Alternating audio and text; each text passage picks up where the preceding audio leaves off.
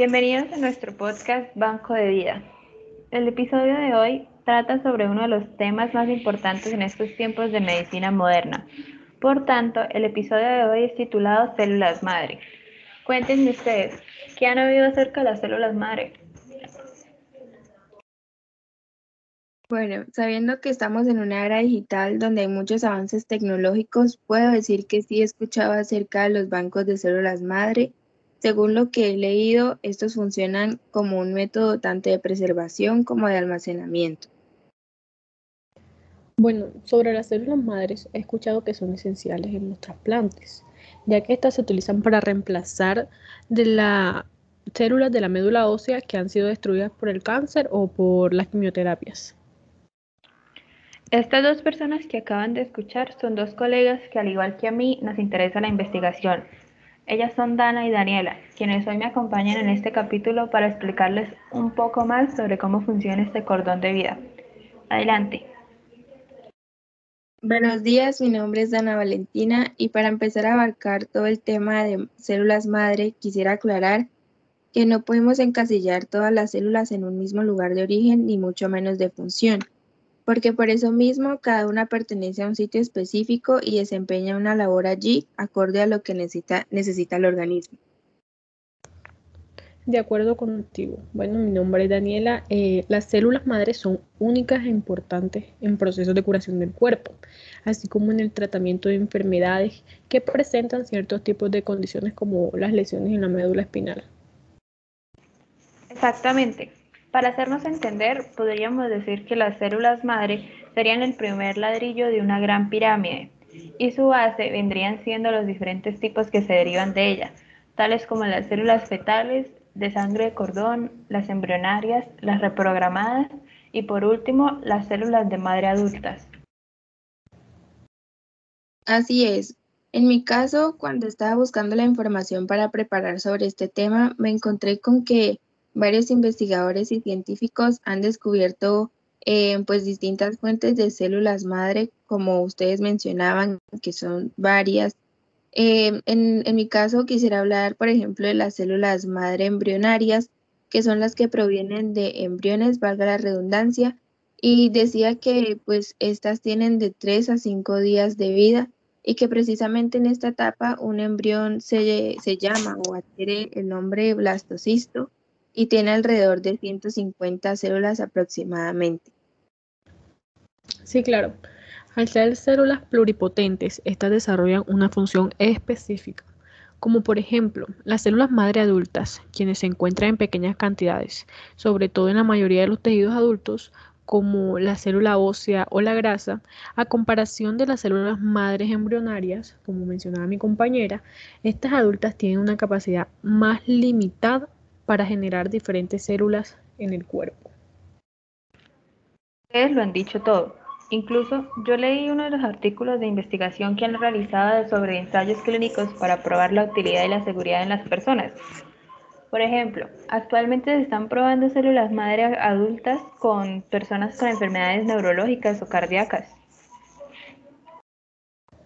Sí, Isabel, así es. Bueno, pero pues resumiendo, los diferentes tipos existentes que como ya dijimos son fundamentales a la hora de, de recibir el tratamiento de pues cura de muchas condiciones ajenas a lo que puede solucionar el cuerpo por sí solo, como lo son el caso de las células de sangre de cordón, que se utilizan más que todo para procesos de la sangre y obviamente en enfermedades que vinculen todo lo que tenga que ver a factores sanguíneos.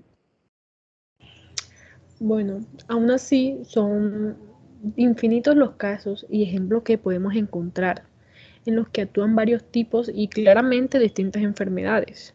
Es así como también existen las células madres reprogramadas. Este tipo de células consiste en convertir células de piel en células con la capacidad de generar cualquier tipo de célula especializada. En otras palabras, o bien sea pues un ejemplo que se daba en un congreso al cual asistí, era que se generaban células como neuronas o células musculares a partir de células diferenciadas como las células de la piel adulta, y así sucesivamente hasta lograr una reconstrucción de las que fueron perdidas. Volviendo al tema del banco de células, ahora sí podemos contemplar la idea o explicar mejor cómo es el funcionamiento de este.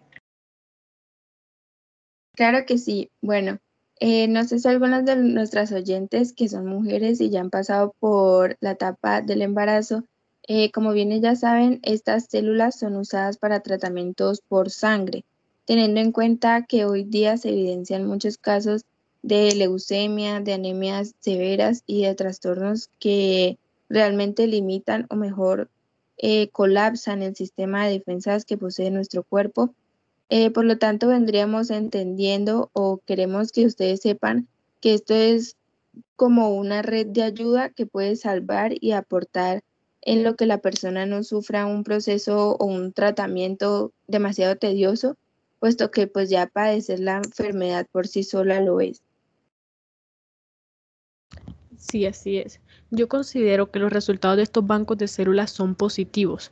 Lo digo porque antiguamente quizás las personas no confiaban en tales procesos, pero hoy en día, gracias a la, a la, facilidad pues, que brinda la tecnología y el desarrollo de la ciencia, sería absurdo desaprovechar la oportunidad de confiar en estos lugares y posteriormente usar las células de un, para un beneficio propio. Pero yo tengo una pregunta. ¿Las células madre del cordón umbilical pueden servir para otros familiares? Pues mira, se tiene dicho que pues principalmente la idea de los padres al dejar sus células en bancos eh, para que sean preservadas son para que en un futuro sean usadas por los hijos. Pero dado el caso que planteas, entendiendo que estas enfermedades eh, se convierten en, en algo impredecible por distintos desórdenes genéticos que que se podrían dar. Em, se da la posibilidad de unas pruebas genéticas, o sea, unos exámenes que se encargan de, medir la compatibilidad y de una vez como asegurar que sí se pueda dar este tratamiento, que sí le puedan servir y que, por ejemplo, en el caso de los hermanos, en el que hay una compatibilidad de 25%, eh, eh, sí se podría dar, mientras que en familiares es alrededor de 5%, entonces pues es, bastante la diferencia y todo eh, la, la responsabilidad caería sobre este examen, si se puede dar o no. Oh, ok, ya entiendo. Es decir, que las decisiones que tome el familiar relacionadas con el banco de células y su uso dependerían de los estudios genéticos. Exactamente, así es. Mira, ahora bien quisiera plantear el tema de una investigación sobre un estudio que hicieron unas alumnas de la Universidad Santo Tomás sobre el comportamiento de las células mesenquimales aisladas en la papila apical y la pulpa sana. Este estudio consistió en utilizar estas células madres mesenquimales, que como ya dije se encontraban aisladas en la papila apical de terceros molares y en la pulpa sana de premolares, como una herramienta en distintos tipos de terapias regenerativas. ¿Y alrededor de cuántas muestras fueron recogidas? Fue un total de 37 muestras recolectadas en las que podemos contar 16 fueron de papila y 21 de pulpa. Y pues la conclusión que se destacó allí fue que la pulpa dental de premolares y papilas provenientes de terceros molares son un gran reservorio de células madre.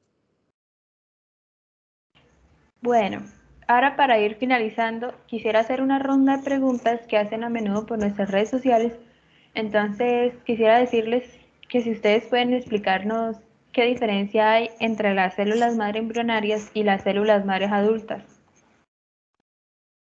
Ok, pues mira, principalmente sabemos que las células madre extraídas de embriones generados en el laboratorio se consideran en estos bancos que son muy potentes y que tienen la capacidad de diferenciarse eh, sus tres capas germinales que éstas poseen. Sin embargo, eh, estas células madre no tienen aplicabilidad clínica porque son consideradas inestables y eh, en estos bancos de células eh, evitan correr el riesgo de generar tumores porque sí existe la posibilidad. Mientras que por el otro lado están las células madre adultas que se encuentran en prácticamente todos los tejidos del organismo, que son extraídas más frecuentemente de la médula ósea, de sangre periférica, de sangre del cordón umbilical y finalmente también en tejido adiposo.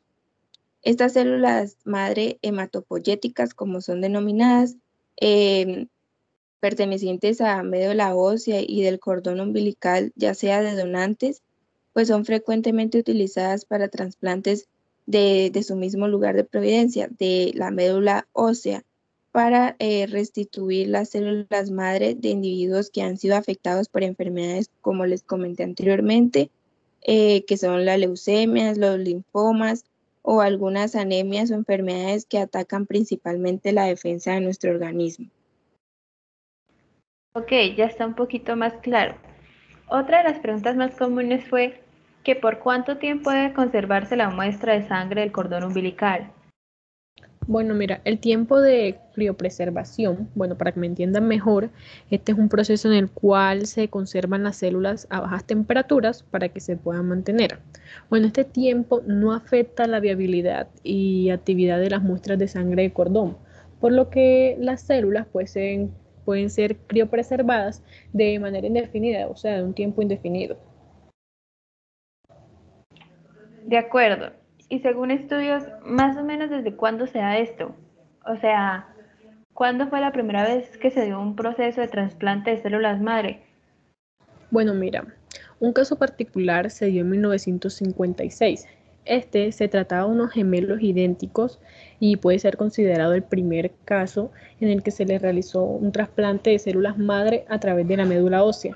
Y de hecho, pues, el resultado fue netamente positivo porque hubo una remisión completa de la leucemia de uno de ellos. Además, mira que en 1958 los científicos descubrieron una proteína que se encontraba presente en la superficie de casi todas las células, la cual permitía al cuerpo saber si la célula es una de sus propias células o una extraña. Y fue en 1973 cuando estas personas aprendieron lo suficiente sobre este tema, eh, llevando a cabo el primer trasplante de médula ósea no aparentado. Todo un éxito. Ahora quisiera saber cuáles, cuáles son las ventajas de las células madre adultas obtenidas de la sangre del cordón umbilical. Es muy sencillo. En sí, el proceso es pues que las células madre eh, pertenecientes en el cordón umbilical son menos inmunogénicas que las de la médula ósea o sangre de un adulto. Y por lo tanto, pues estas se consideran más compatibles entre diferentes personas. Pero lo que sí se debe tener en cuenta, como lo dije anteriormente, es el resultado del examen de compatibilidad.